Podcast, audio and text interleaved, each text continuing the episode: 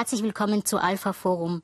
Sie war ein Kinderstar, lebte jahrelang mit Tony Curtis in Hollywood, ähm, gewann mit 17 Golden Globe und ist heute eine sehr erfolgreiche Schauspielerin und Bestsellerautorin.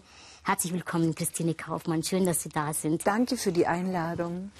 Frau Kaufmann, im Herbst werden Sie dann auch noch Urgroßmutter, dann sind Sie auch noch die die ähm, Deutschlands schönste Urgroßmutter. Die geschmeidigste Urgroßmutter auf dem Planeten, weil ich noch Spagat machen kann. Das ist aber kein Ehrgeiz ja. gewesen. Ich freue mich halt sehr. Ja.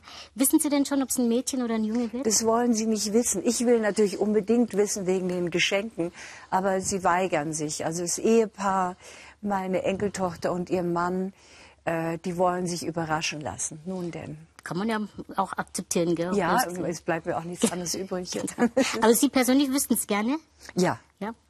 Können Sie denn mit solchen Attributen, schönste Frau der Welt, äh, schönste äh, Großmutter Deutschlands und so weiter, heute besser damit umgehen als vielleicht früher?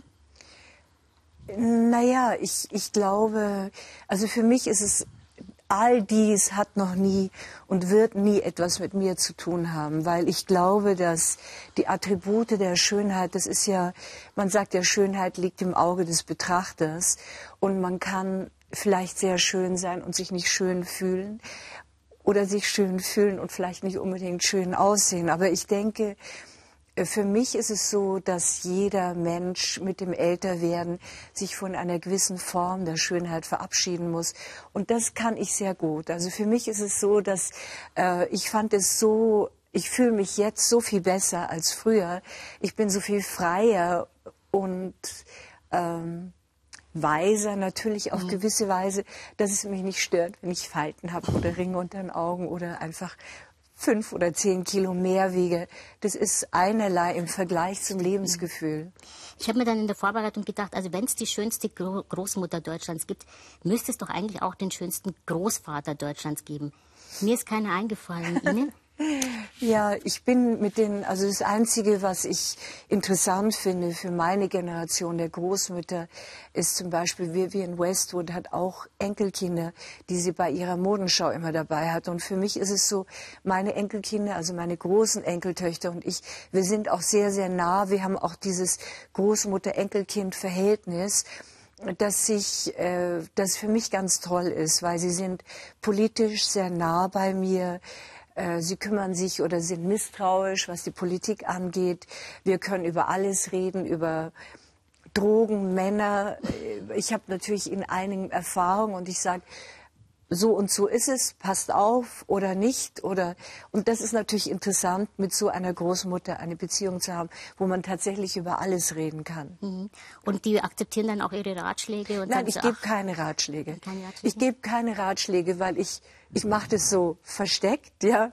Ich sag immer, äh, ja, vielleicht achtet ihr mal auf irgendetwas, wo ich eben sage, bei Drogen habe ich gesagt, ich würde halt nichts nehmen, von dem ich nicht weiß, was es ist. Beim guten Wein weiß ich, wie er schmeckt, ob ich am nächsten Tag äh, Kopfschmerzen kriege.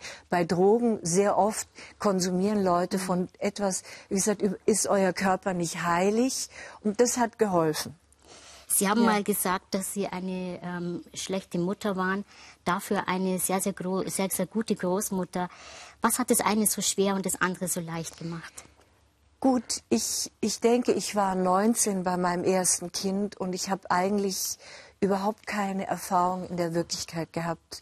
Also für mich war die Wirklichkeit meine frühe Kindheit am, am Chiemsee. Das war sehr ekstatisch, sehr berauschend. Ich habe mich sehr frei gefühlt barfuß durch warme Sommerpfützen laufen. Mhm. Ein Bruder an meiner Seite, ein Vater, der mich sehr geliebt hat, eine sehr mysteriöse, schöne Mutter. Ich habe so eine auf gewisse Weise habe ich die habe ich die Wirklichkeit sehr unwirklich erlebt, also sehr prachtvoll.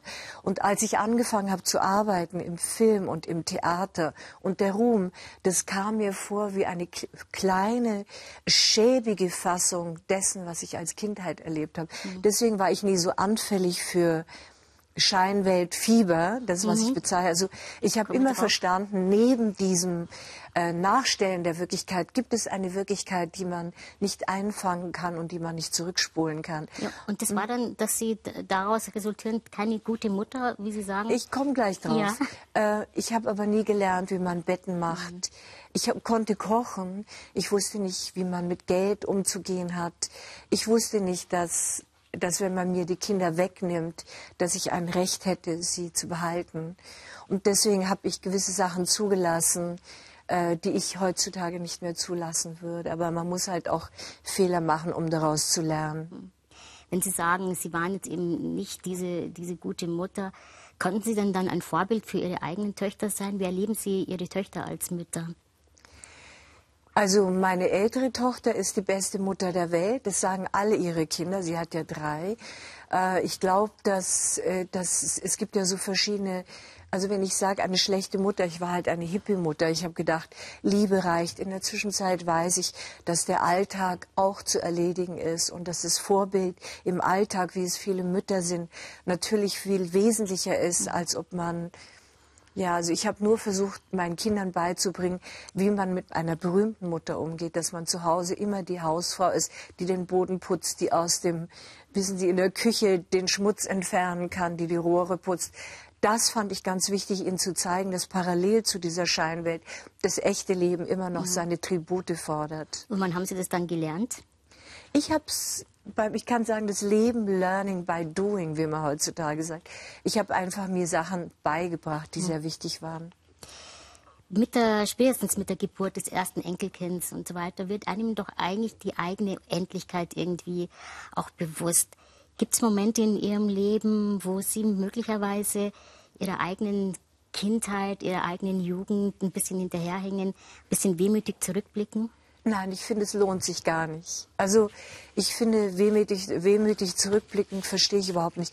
Allerdings, äh, was oft, also es geht also non, je regrette rien, das ist bei mir nicht so. Also es gibt viele Dinge, wo ich denke, okay, das war eine falsche Wahl mit Konsequenzen. Und die Chance ist immer, dass man aus diesen Konsequenzen lernt. Aber für mich ist alles, was vergangen ist, irrelevant. Es sind nur die Erfahrungen und die Umsetzung der Erfahrungen sind wichtig und dass man daraus etwas gelernt hat.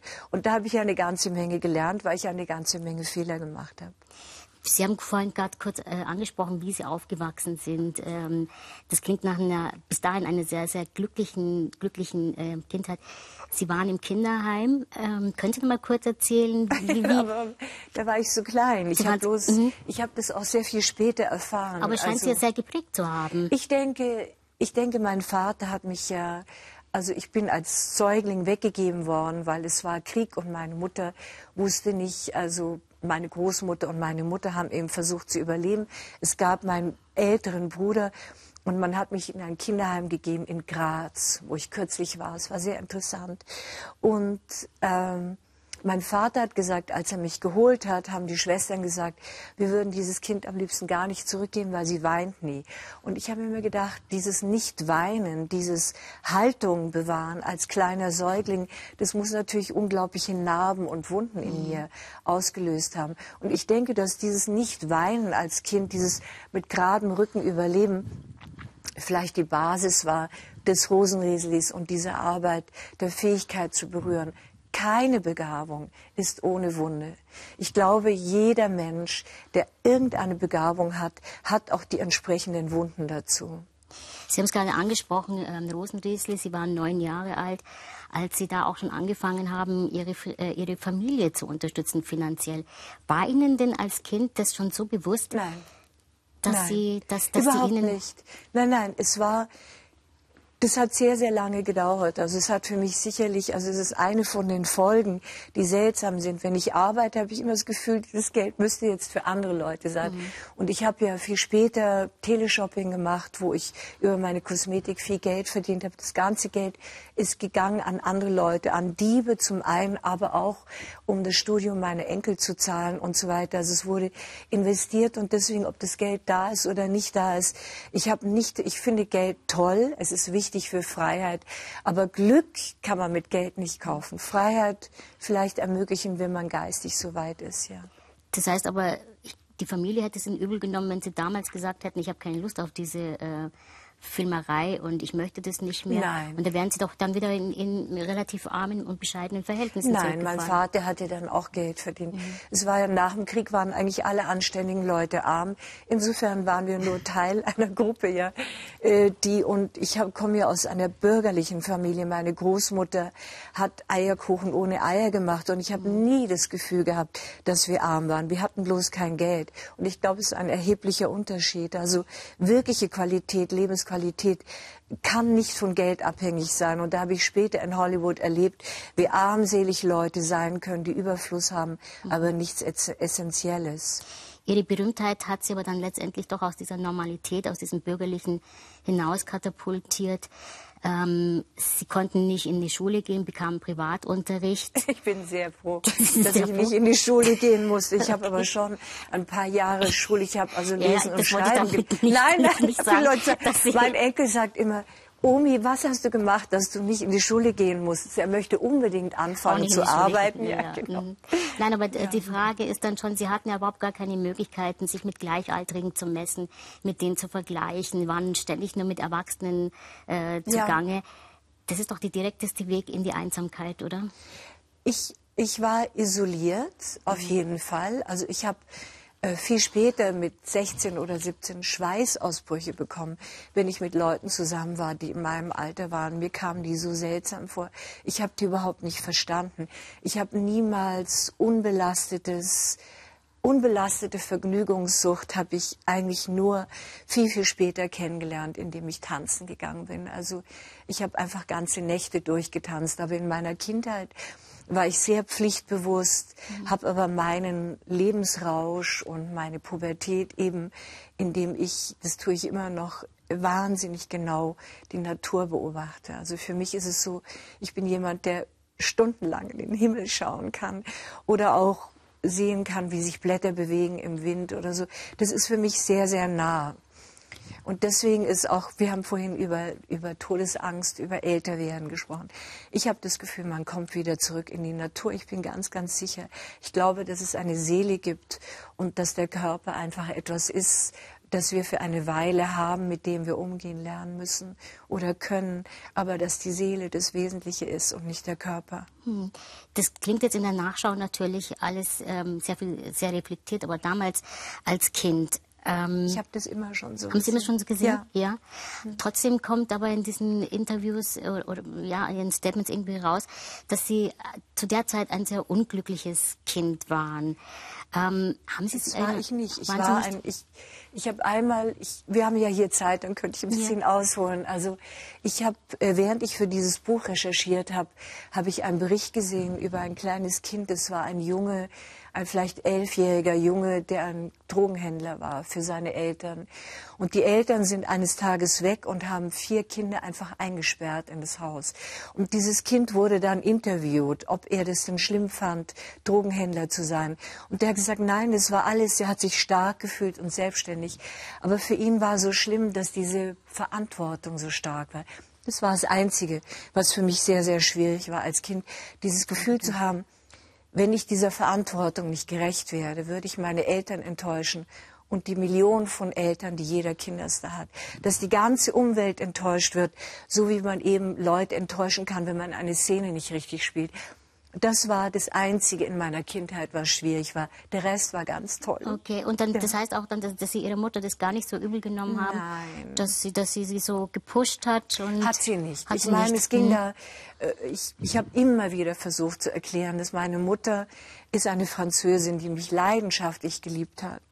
Und meine Mutter, ich habe mit meiner Mutter einen sehr langen Weg sind wir gegangen, bis ich wieder gelernt habe, sie zu lieben. Das war Gott sei Dank Jahre bevor sie gestorben ist. Und das, glaube ich, ist das Wichtigste. Cary Grant, mit dem ich auch befreundet war, hat gesagt, wenn du lernst, deine Mutter zu lieben, dann hast du gelernt, die Welt zu lieben. Und ich finde es so einen tollen Satz, der auch wirklich stimmt. Also all die Schwierigkeiten mit meiner Mutter, diese Überbelastung, die wir miteinander hatten, das war alles abgelegt, weil ich habe festgestellt, dass sie als 13-jähriges Kind etwas sehr Schlimmes erlebt hat und dass ihre Kindlichkeit und dieses Bedürfnis, immer mich zur Mutter zu machen und dass ich für alles verantwortlich war, dass es von irgendetwas kommt, was ich verstanden habe. Aber in, in der Rückschau dann? Ja. Hm. Aber besser als nie. besser als nie. Sie haben vorhin gerade gesagt, verantwortlich, also verantwortlich sein, Dinge nicht, nicht äh, zu Ende bringen. Das war so die einzige Spannung, die Sie da als Kind hatten. Ähm, als es mit Rosenriesel dann vorbei war und aus, dieser, aus diesem schönen Kind äh, langsam eine junge Frau wurde, hat die deutsche Filmindustrie, kann man das so sagen, sie fallen gelassen. Und haben Sie das damals als ähm, eigenes Versagen gewertet? Nein. Ich, das war, ich glaube, äh, das war für mich so, wie man sagt, was dich nicht umbringt, macht dich stark. Also für mich war es ja so, dass ich über Nacht einen gigantischen Busen bekommen habe, der dann auch abgewickelt wurde, um, mhm. Kinder, um mhm. Kinder zu spielen. Und das Interessante daran war eigentlich, dass ich festgestellt habe, dass es vielleicht elementar ist, äh, dass das, was man als inneren Erfolg wertet. Und das, was außen ein Erfolg ist, dass diese Dinge vielleicht nicht immer sich ineinander schließen, dass es keine Puzzleteile sind, die zusammenpassen. Und dass ich für mich als Mensch die Entwicklung so machen muss, dass ich also ganz, ganz stur und rücksichtslos, wie ich gesagt habe, das, was ich für mich wichtig finde, durchsetze entgegen der Umwelt, weil ich bin dann auch nicht, weil ich dieser Busen wurde freigelassen in Rom. Ich habe dann ganz viele Filme gedreht. Ich habe mich jetzt aber nicht toll gefühlt, weil die Italiener meinen Busen so schön fanden, sondern ich als Christine, als, als Mensch weiblichen Geschlechtes, für mich ist es sehr wichtig, mein Augenmaß nicht zu verlieren, einfach meine Schritte zu gehen, die letztendlich eine geistige Befreiung waren. Aber woher kommt es? Also woher kommt diese, diese immense ich glaube, Weitsicht? Als ich glaube, man so kommt so auf die Welt. Ich glaube, ja. wir kommen mit einer Seele auf die Welt, die man weiterentwickeln kann. Und äh, ja, ich glaube, das ist die Chance, die man hat. Mhm. Sie sind wirklich eine sehr gebildete, sehr schöne Frau, sprechen fünf Sprachen. Was wäre aus Ihnen geworden, wenn Ihnen diese Berühmtheit nicht dazwischen gekommen wäre? Landschaftsarchitektin. Das haben Sie dann auch vor, gell? Ja. darauf kommen wir später. Auf jeden Fall. Ich liebe, ich finde, ich habe auch so auf meinem Balkon alles wächst. Also wenn ich irgendwas anpflanze, wird es oft zum Urwald. Ich finde das Schönste, also für mich, jetzt, ich weiß, ich schreibe sehr, sehr gern. Ich schreibe eben auch. Aber letztendlich, also das Schönste für mich ist Architektur in allen Formen. Aber das Schönste ist Landschaftarchitektur. Mhm, mh. Sie haben gerade schon gesagt, in diesem Jahr ähm, ist Ihr 14. Buch erschienen. Ja. Scheinweltfieber im Langen Müller Verlag. Ähm, bei den verschiedensten Rezessionen, die ich so gelesen habe, hat sich die Presse so ein bisschen schwer getan, das irgendwie einzuordnen. Die, die, das kann man auch nicht.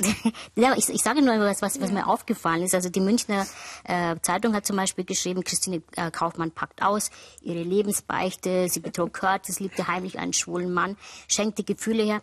Ist es das eine Lebensbeichte? Nein, überhaupt nicht. Das war so ein Pressetext am Anfang. Und, und ich meine, jeder sieht, Sie wissen, wir haben alle eine selektive Wahrnehmung. Und natürlich in einem Buch, wo einfach sehr viel über die Wurzeln der Scheinwelt, nicht nur meine, ich sage nur meine eigene Erfahrung des geopfert werden. Das heißt, meine Kindheit ist geopfert worden mhm. wegen Ruhm. Ich habe eben bin Aber wer hat sie denn geopfert? Eine ganze Industrie. Mhm. Ich würde sagen, ich habe eben gesagt, also keiner hat sich darüber aufgeregt, dass ich mit 13 Jahren erwachsene Leute vor der Kamera geküsst habe. Aber im Privatleben ist sowas verboten. Also das sind lauter Geschichten, die eben auch, ich habe eben auch über andere Kinder geschrieben. Äh, Jodie Foster, die als Elfjährige eine Prostituierte gespielt hat, die Sachen sagt, die man als Kind eigentlich überhaupt nicht sagen darf. Ähm, Drew Barrymore war mit elf schon drogensüchtig ich finde es sehr interessant, wie die Gesellschaft mit Kinderstars umgeht, als ob das keine Menschen wären. Mhm. Ja. Und diese, diese Geschichte, also diese Idee, etwas Junges, Appetitliches zu opfern, da gab es eben in der Geschichte der Menschheit Beispiele, wo man sagen würde, ja, was mir passiert ist, war nichts besonders Schlimmes, weil früher wurden die Kinder geopfert. Kindsopfer war an der Tagesordnung in vielen Kulturen. So, nur so viel dazu. Ja. Passt es denn in unsere Zeit, in dieses europäische, wo er eigentlich, oder nach Deutschland, oder ist es nicht eher etwas, was tatsächlich nach Amerika, wo es da sage ich jetzt einfach mal laienhaft, äh, noch ein bisschen brutaler zugeht? Auf jeden Fall. Also ich denke, in Europa geht man mit all diesen Dingen viel, viel sanfter um. Deswegen habe ich auch meine, meine Erfahrung als Kinderstar Light bezeichnet. Dennoch habe ich einen, einen speziellen Blick auf das, was mit Kindern getrieben wird. Man hat ja auch die Mini-Playback-Show, die einfach eine pädophilen Sendung war die wurde dann keine abgesetzt. Freunde damit jetzt, Frau Kaufmann. Das ist mir ganz egal. Okay. Aber man muss sagen, was es ist. Man weiß ja auch, dass es gibt ja große Skandale in England im Moment, dass man weiß, Pädophilie in den höchsten Kreisen wird gutiert und unterstützt und verschwiegen. Also es gibt sehr viele Dinge im Umgang mit Kindern, wobei ich eben auch sagen würde, der Überfluss, ich bin auch, ich, ich finde äh, diese Internet, also diese Spiele für Kinder sind gefährlich, weil sie ihnen die also den Zugang zur Wirklichkeit versperren. Äh, sie entwickeln ein Gefühl der Macht. Es macht sie grausam. Es, äh, es verwässert die Empathiefähigkeit. Da sind unglaublich viele Sachen drin, auf die ich eben versucht habe, in meinem Buch aufmerksam zu machen. Die Frage ist, ähm, sehen Sie das vielleicht, weil Sie all das erlebt haben, mhm. durchschaut haben, sehen Sie das vielleicht dramatischer als, als der Rest von uns? Nicht dramatisch, ich sehe es klarer. Also ich mhm. sehe, ich sehe etwas sehr, sehr klar, wo ich denke eben normale Menschen, die nicht berühmt sind, könnten dieses Buch lesen. Erstmal um zu sagen, ah ja, man braucht gar nicht berühmt werden. Oder wenn man berühmt ist, dass man einfach weiß, also berühmt sein ist eins und die Wirklichkeit ist das andere. Solange man die Wirklichkeit nicht vergisst, ist der Ruhm in Ordnung. Aber man darf es nicht Stadtleben mhm. leben. Ja, aber wo, wo bleibt denn da die Eigenverantwortung? Also ist da nicht letztlich letztlich jeder äh, dafür verantwortlich, wenn er sich diesem Schein so hingibt und ähm, Natürlich ist jeder ja. verantwortlich, aber ich denke, nehmen wir zum Beispiel das Beispiel von Michael Jackson, mhm. wenn ein Kind in so einer Welt aufwächst, ohne den wunderschönen Himmel, äh, den ich am Chiemsee erlebt habe, ohne die Wirklichkeit der Nachkriegszeit, die sehr prägend war. Wenn jemand wirklich auch zu Hause, also das habe ich auch versucht über Tony Curtis zu erklären, wenn, wenn die Kindheit und die Wirklichkeit nicht schön ist, dann wird der Schein zur einzigen Wirklichkeit. Und dann ist alles, was diesen Schein gefährdet, lebensgefährlich, weil man wirkt man will die Wirklichkeit nicht leben, man will nicht normal sein, man will ungewöhnlich sein, aber jenseits dieser Celebrity gibt es eben eine Wirklichkeit, die toll ist, in der man alt werden kann und Falten kriegen, ohne dass man sagt, jetzt bin ich nicht mehr göttlicher. Sie, Sie, haben ja vier Jahre dafür recherchiert. Sind Sie denn dahinter gekommen, was es ist, was die Menschen da so dahin treibt, dass sie sich äh, in solche Welten flüchten, die ihnen ja letztendlich auch überhaupt nicht gut tun, und auch der Gesellschaft nicht gut tun? Weiß ich nicht. Also ich glaube, die Kunst ist der Schlüssel. Also man könnte das Beispiel von Amy Winehouse nehmen. Es gibt, wenn jemand so begabt ist, dass wenn sie den Mund aufmacht und wir hören sie und wir haben Gänsehaut, dann ist diese Begabung kein Geschenk, das nicht etwas kostet. Das heißt, in diesem Zustand, also das ist eben jenseits der bürgerlichen Norm. Äh, begabte Menschen wurden traditionell auch mehr geschützt. Also heutzutage geht es um den roten Teppich und vielleicht ist es gar nicht mehr wichtig, begabt zu sein. Hauptsache, man ist Katzelbergerhaft oder so jemand, der in dieser Scheinwelt brilliert, auch mit ihrer eigenen Begabung. Das hat aber nichts mit, mit Begabung von Amy Winehouse zu tun, sozusagen, oder oder Romy Schneider. War es dann da für Sie konsequent, dass diese beiden Frauen, die Sie jetzt gerade genannt haben, gibt auch noch genug andere, dann letztendlich scheitern? Sie scheitern nicht an ihrer Begabung. Nee, Sie scheitern, scheitern, weil der Schutzwall, der früher um diese begabten Menschen also während Amy Winehouse gelebt hat, hat man sie fotografiert. Während sie den Müll rausbringt, sie wurde immer fotografiert. Sogar als sie sich von den Drogen gelöst hat in Jamaika, hat man sie nackt fotografiert und gesagt hat, sie hat keine schönen Brüste. Ich fand sie immer sehr schön. Sie war, mhm. Ich fand sie die schönste. Es ist mein Geschmack. Ich mag so einen Frauentyp. Mhm. Ich habe mich bloß gewundert, warum jagt man so eine Frau? Genau wie man Romy Schneider gejagt hat. Warum lässt man sie nicht einfach sein? Und wir freuen uns an ihre Begabung, ohne dass der Neid zubeißt und diese Leute zerstört. Das war es wahrscheinlich, der Neid. Ja, kann schon sein. Besteht eigentlich ähm, die Gefahr, dass eine Christine Kaufmann heute nochmal einem, von einem Scheinweltfieber gepackt wird? Oder sind Sie da so resistent und so Nein, nein, gefährlich? ich bin, also ich bin, ich bin jemand, der sehr wohl ich mag dieses Delirium der Kunst. Also für mich ist es so, ich muss bloß nicht auf der Bühne stehen und man muss mich, ich kann es auch anders genießen. Also ich gehe, ich bin ja jemand, dass wenn mir ein Bild gefällt, muss ich weinen, aber nicht schluchzen, sondern so ist es, ich kriege Gänsehaut oder so. Ich bin gern, ich mag dieses Fieber gerne. Aber ich weiß, dass ich mein Geschirr abwaschen muss. Ja, also ich verliere nie und das macht mir Spaß, das Bett machen. All diese Hausfrauentätigkeiten, die gleichen mich aus. Also ich werde 2014 wieder Theater spielen, eine total verrückte Rolle, die sicherlich auch dieses Delirium fordern wird. Aber ich weiß, wie ich ausgleichen kann. Ja. Aber Sie haben ähm, eingangs auch mal gesagt, dass Sie all diese Dinge wie Betten machen, Geschirr abspülen und solche Geschichten ja überhaupt nie äh, wirklich beigebracht bekommen ich hab haben. Ich habe das selber gelernt. Selbst weil ja. Sie gemerkt haben, das ist wichtig, das muss man können. Ich habe mich so frei gefühlt. Ich mhm. habe plötzlich gemerkt, ich wusste nicht, wie man Schecks auslöst, wenn ich von Toni, als ich von Toni weg bin. Ich habe nie, man hat mir das normale Leben nicht beigebracht, auch, auch weil man dadurch natürlich abhängig ist. Also mhm. abhängig, Sekretäre, die Briefe schreiben und so weiter. Ich wusste eben, als ich in diesem super Luxusleben bin, dass ich dafür nichts gelernt hatte. Deswegen habe ich gedacht, lieber ins kalte Wasser springen und mir alle Sachen selber beibringen. Ja. Sie haben gerade Tony Curtis angesprochen. Ich würde auch ganz gerne nur einen kurzen Ausflug in diese Zeit machen. Mit mhm. 18 Jahren haben Sie ihn geheiratet. Ähm, ich möchte gerne die, die, die damals junge Christine Kaufmann verstehen. War das, war das ähm, echte Liebe oder ist diese junge Frau damals doch auch dem Schein erlegen, denn er war ja immerhin ein, ein Megastar und ja, aber ich habe ja so, ich habe ja vorher schon vor allen Dingen in Italien mit ganz vielen Stars gearbeitet. Also mhm. es war nicht, dass ich ich glaube, er hat mich, er fand mich toll, weil er für mich kein Megastar war. Mhm. Aber letztendlich, wenn ich im Nachhinein untersuche, warum wir uns überhaupt gefunden haben, jeder hat geglaubt, dass der andere ein Pflaster auf irgendwelche Wunden sein könnte. Also für mich war es so, ich bin in der Scheinwelt aufgewachsen und ich konnte bei ihm aufhören zu arbeiten. Er würde mich ernähren, ich würde Kinder von ihm kriegen, ich würde ein normales Hausfrauendasein auf höchster Ebene leben. Ich, ja, das wäre fast gut gegangen. Aber es war dann so, dass ich festgestellt habe, ich glaube, manche Menschen sind Überfluss geeignet, ich aber nicht. Und ich konnte nicht in diesem Überfluss leben. Ich mhm. konnte nicht immer diese warme, schöne Puppe sein. Ich wollte irgendwie das Leben auch erleben und er wollte nicht normal leben. Mhm. Ja, so deswegen ist es auseinandergegangen. In Ihrem Buch beschreiben Sie eine, eine Szene, die mir persönlich wirklich sehr, die mich sehr berührt hat und sehr nahe gegangen ist. Sie beide sind in Rom spazieren. Ja. Es fängt an zu regnen. Ja. Sie werden beide klatschnass. Sie sind total glücklich, äh, genießen es. Ähm, Tony Curtis ist sauer, weil der Regen ihn getroffen hat. Und dann schreiben sie, mir tat mein Mann leid, er konnte sich nicht am Leben erfreuen. Ich hörte auf, ihn zu lieben. Das mhm. klingt eigentlich total traurig, dann wenn so eine Liebe zu Ende geht.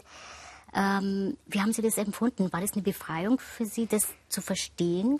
Also ich bin gerade in Rom, das war so interessant, darüber schreibe ich nicht, aber ich bin krank geworden. Also ich bin in dieser Zeit, als ich festgestellt habe, dass ich nicht liebe, einfach krank geworden. Ich konnte nicht mehr atmen. Es war so, also ich hatte Nebenhöhlen, alles war verschlossen. Und ich habe, obwohl ich gestillt habe, wahnsinnig abgenommen. Ich habe 49 Kilo gewogen, 9 Kilo war wahrscheinlich der Busen mit Milch. Und dann, äh, nachdem es mir so schlecht ging, durfte ich nach, zurück nach Amerika fliegen mit der Sekretärin und, und den Kindern. Es waren schon zwei Kinder.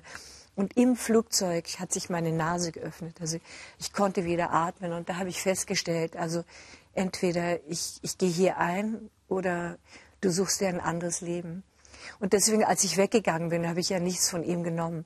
Er hat gesagt, ja, du kriegst nichts. Er hat gesagt, du kannst alles behalten. Naivität, Stolz, ja, erwachsen werden. Was alles, alles, alles. Und dass ich nicht wusste, wie viel Macht Menschen mit Geld bekommen und dass er mir, dass er sein Versprechen wahr macht und mir die Kinder wegnimmt, einfach um sich zu rächen an mir. War das Rache oder, tatsächlich echte Sorge? Nein. er glaubte, dass sie die Kinder nicht ernähren können. Ja, nein, nein, es war also schon, schon Geld für die, mhm. also es war, nein, nein, es war Rache, weil man die ganze Geschichte sieht, finde ich das unglaublich. Also jemand, jemand nimmt eine junge Frau, die kein Geld genommen hat, sie hat gesagt, ich finde es nicht anständig, behalte alles. Und er sagte, okay, dann gehst du. Und er hat sich beschwert über mich. Er hat gesagt, die dumme Kuh, ein anderes Wort werde ich jetzt nicht nehmen, sie hat nichts mitgenommen. Also die, mhm das hat ihm eben auch gezeigt, Stolz, Freiheit und Jugend, alles Dinge, die er bereits nicht mehr hatte. Und dass er diese Kinder enterbt. Ich bin so sauer auf ihn. Ich finde das so kläglich. Einfach, dass man, er hätte den Kindern ein Bild von sich schenken können, ein paar Stiefel, ein Hut, er hat nichts. Und das ist furchtbar. Aber ich denke, auch er war Opfer seiner eigenen, ja, seine eigenen Fehler. Klar, wenn man seine, seine Vita anschaut, dann kann man vielleicht in Teilen ähm, manche Dinge verstehen, ja. aber keinesfalls natürlich äh, den, den, eigenen Kindern gegenüber äh, akzeptieren letztendlich. Alle, alle Kinder, nicht nur meine, alle sind enterbt. Alle, alle, alle sind enterbt. Also das fand mhm. ich mhm. furchtbar. Aber das, ähm, klar, das ging wahrscheinlich jetzt vor allen Dingen von seiner letzten Frau, nehme ich an, aus, oder war mhm. er selber? Ja, das Cowgirl, so, ja. Das Cowgirl. Aber lassen Sie uns nochmal, ähm, Sie sind dann äh, aus, aus Hollywood zurückgekommen. Ähm, haben hier in Deutschland, ja, sind nach Deutschland zurückgekehrt. Was haben Sie denn gehofft, jetzt hier zu finden?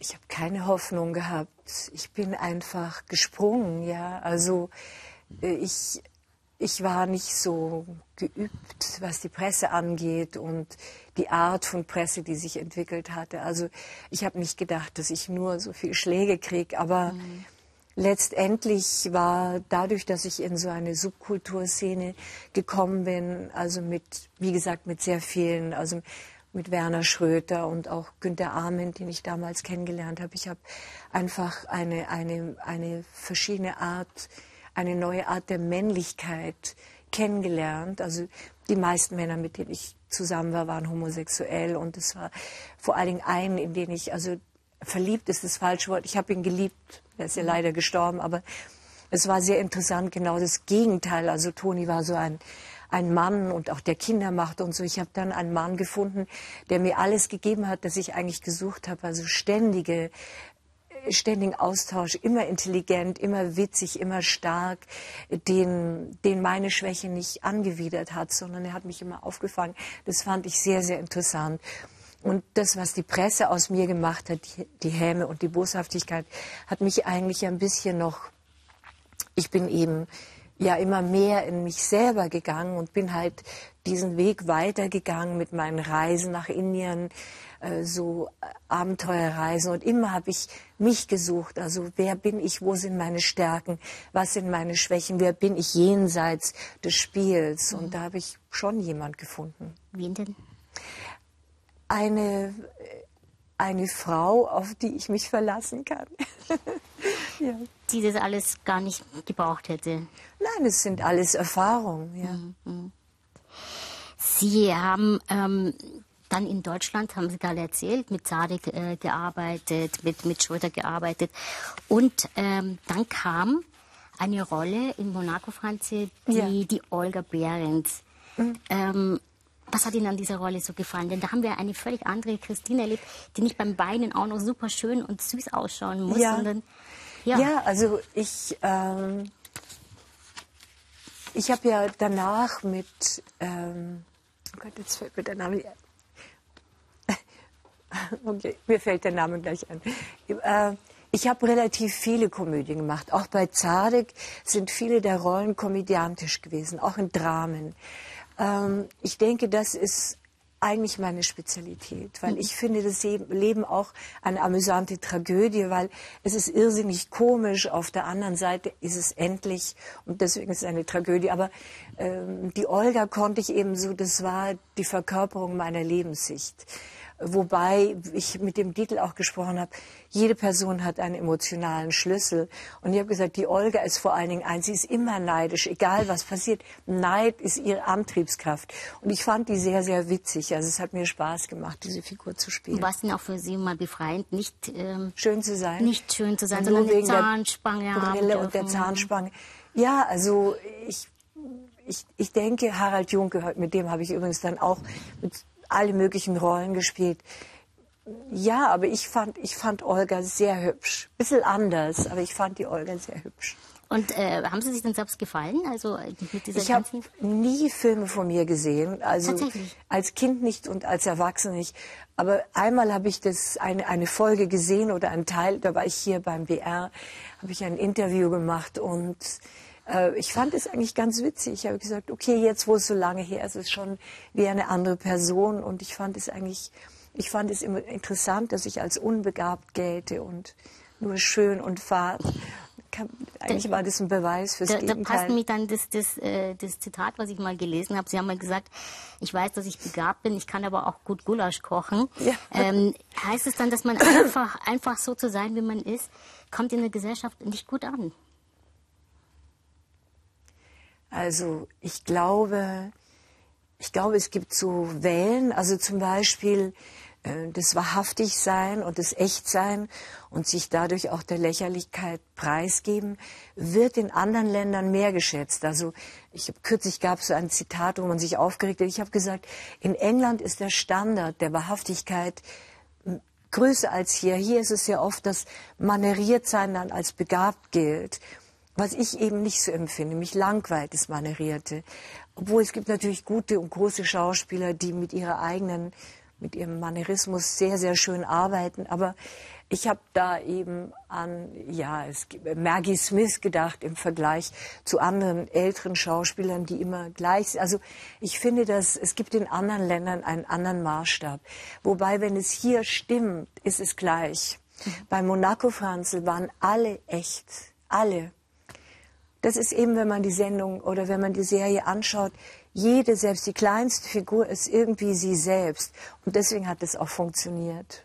Sie ähm, achten sehr auf, auf ihre Ernährung, auf, ähm, sind diszipliniert, sie, sie, sie ähm, bewegen sich viel. Ist es denn auch ähm, trotz alledem noch so, dass man das von einer Schauspielerin erwartet, ewig jung naja, es gibt ja viele, die sich haben liften lassen, um ewig jung auszusehen. Ich gehöre nicht dazu. Also ich ja, weil finde, sie begnadet sind, weil sie, weil sie diese, nein, diese, diese nein. Gnade, um so schön zu sein. Doch. Nein, nein, nein. ich könnte also es ist so, dass ich jeden Morgen turne weil es für mich, das ist mein Lebensgefühl. Also ich muss das, es sieht eben ausgesprochen seltsam aus, weil ich mache so eine Art indischen Tempeltanz und das Bein hoch und das andere auch. Das ist für mich, ich glaube, für mich ist Lebendigkeit, also meine eigene, wenn, was immer da schön sein mag, hat nur mit Lebendigkeit zu tun. Ja. Weil ich das bei anderen Leuten auch schön finde. Ich habe so viele Puppen kennengelernt, ja, makellose Puppen. Das hat mich nie angezogen, ja. Ja, wäre es denn anders gewesen, wenn Sie, wenn Sie eben nicht von, von Natur aus so gesegnet gewesen wären mit der Schwäne? Können Sie sich das vorstellen, dass man in so eine Not, in Anführungszeichen, gerät, dass man sich liften lässt, die Lippen aufspritzt oder was ich, auch immer? Ich glaube, nein, ich muss sagen, meine Mutter, ich habe mhm. kürzlich auch in dem Buch ein Foto von meiner Mutter, da ist sie 75 mhm. und alles, der Mund, alles war, die hat auch eine viel schönere Haut, also keine Flecken und gar nichts. Ähm, mein Vater war auch gut aussehend. Also ich denke, es gibt gewisse Sachen auf der anderen Seite, wenn ich mich nicht gut fühle, sehe ich auch nicht gut aus. Also ich sehe das deutlich. Also wenn es einem schlecht geht, letztendlich ist das beste Schönheitsrezept Glück. Also man versucht, also alle Dinge, die passieren im Leben, als Antriebskraft zu nehmen, um daraus zu lernen. Meine Großmutter zum Beispiel war nicht klassisch schön, aber ich fand meine Großmutter sehr, sehr anziehend. Eine sehr mit so dicken weißen Haaren und so eine. Also ich habe Beispiele für alles gehabt. Deswegen für mich wäre es ist nicht Schönheit kommt nicht in einer Form. Es gibt alle möglichen Facetten und die Leute, die mir gut gefallen, sind lebendig und meistens haben sie nichts mit einer Standardschönheit zu tun. Das heißt also, Sie können es ehrlich gesagt auch gar nicht nachvollziehen. Wir können, nein, wir können zum Beispiel Amy Winehouse, wo ja, viele ja. gesagt haben, ich fand sie wunderschön, wegen der tollen großen Nase und so. Also muss halt Geschmackssache. Mhm. mhm. Sie beenden Ihr Buch mit dem Kapitel ähm, Die Überlebenskünstler. Mhm. Und Ihr Bruder wurde mal gefragt, was er an Ihnen so, so schätzt oder bewundert. Und dann sagte er, das, was sie überlebt hat. Heißt es, dass es die größere Kunst ist, ähm, zu überleben als zu leben? Das ist vielleicht das Gleiche, aber ich glaube schon, dass mein Bruder sich teilweise eben Sorgen gemacht hat, weil bei mir ist es so, die großen Gefahren waren immer Zeiten der Konfusion, wo ich einfach geglaubt habe, als ich mich von Toni getrennt habe zum Beispiel, da hat der Günther kam nach Los Angeles und in der Früh wollte ich zurück nach Deutschland, nachmittags nicht. Und er hat gesagt, Christine, du musst aufhören, so konfus zu sein. Das geht so. Ich war also sehr bis ich einfach mal festen Boden unter meinen Füßen gefunden habe. Das war das Komplizierte in meinem Leben, einfach zu wissen, wogegen äh, auch Geld zu behalten, Geld zu verdienen, zu strukturieren, das Bürgerliche zu erobern. Das war für mich sehr, sehr wichtig. Und bei den Recherchen für mein Buch habe ich eben festgestellt, dass die großen Stars, die am besten überleben, so wie Matt Damon, der über 40 Millionen, glaube ich, pro Film bekommt. Er sagt eben, er hat eine bodenständige Frau. Ohne sie und die Kinder könnte er den Beruf nicht ertragen und auch nicht, er auch nicht überleben. Unbearable, hat er gesagt, also unerträglich. Mhm. Das heißt, es, also ihr, ihr, Bruder hat da irgendwas gesehen, was Ihnen so nicht, nicht klar war? Nein, nein, ich, er weiß es. Also er, er kennt es. mich natürlich. Mhm. Er weiß es. Mhm. Seit Ihrem achten Lebensjahr arbeiten Sie wie ein Uhrwerk. ähm, hätten es eigentlich verdient, mal die Beine hochzulegen, Hängematte, Gibt es was bei Christine Kaufmann? Können Sie sich das überhaupt vorstellen, mal gar nichts zu tun? Aber ich habe dazwischen fünf Jahre in Marokko gelebt und da habe ich fast gar nicht gearbeitet. Ich habe aber geschrieben. Also ich würde schreiben.